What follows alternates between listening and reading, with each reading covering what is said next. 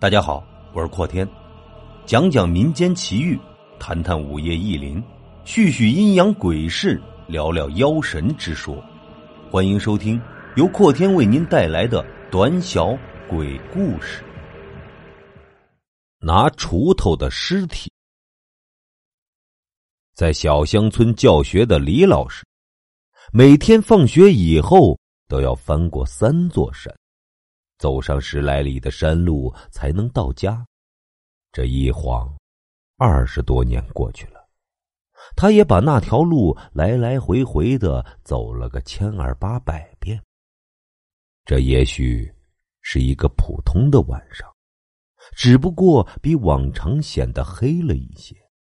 同往常不一样的是，李老师的心里总觉得有那么一点点的不踏实。好像有什么事儿要发生，可是他不知道那会发生什么。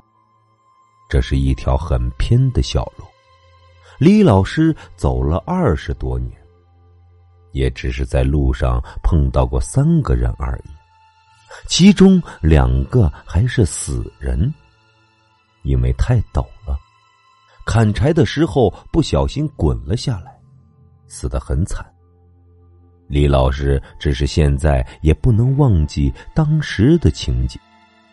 人是趴在那里的，头颅却已经偏了，脑浆崩了周围一大片，红的、白的，还有些落在旁边小树的枝叶上，是那么的鲜艳。还有一个，他连头都没有看到过，就只看到一具尸身。只不过李老师从来不是一个胆小的人，虽然心里有些不祥的预感，可是他还是决定继续往前走。天实在很黑了，以至于李老师都几乎看不到路了。幸好他实在对这条路太熟悉了，几乎到了闭上眼睛也能走的地步。他知道哪里有坑，哪里有树。知道哪里下坡，很静，静的吓人。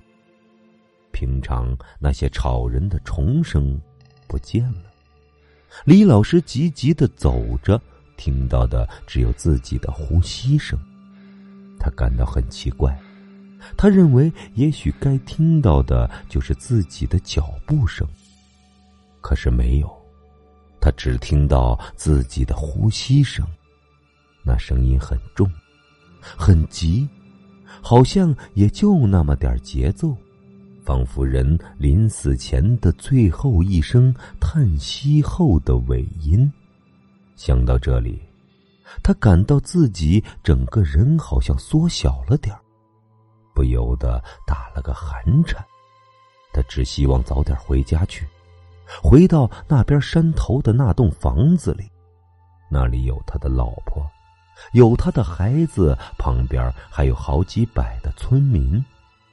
喂，老师，问个路好吗？声音仿佛从地底下飘出来似的，是那么的冷。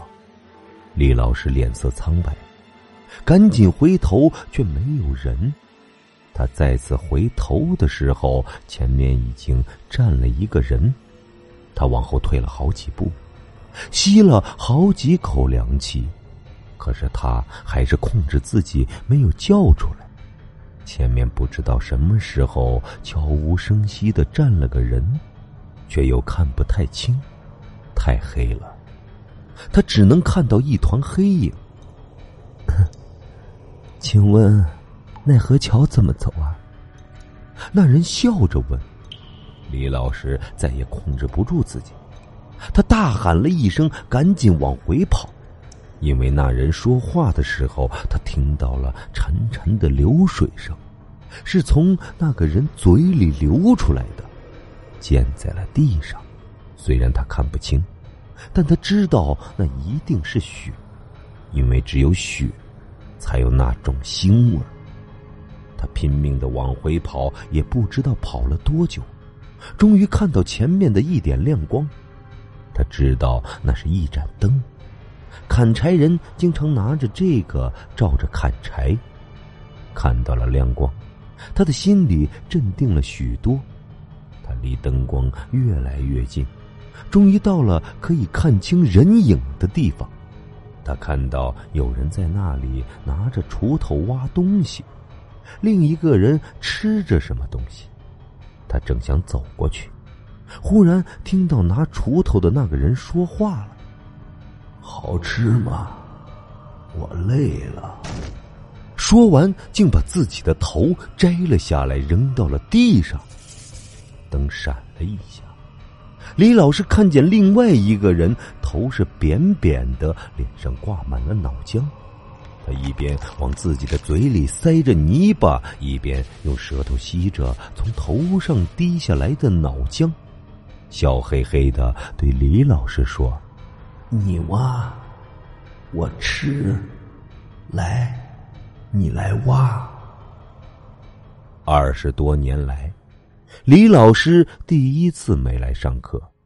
村民们沿着李老师回家的路找，在离学校很近的地方发现了李老师的尸体，他的手上还紧紧的握着一把锄头。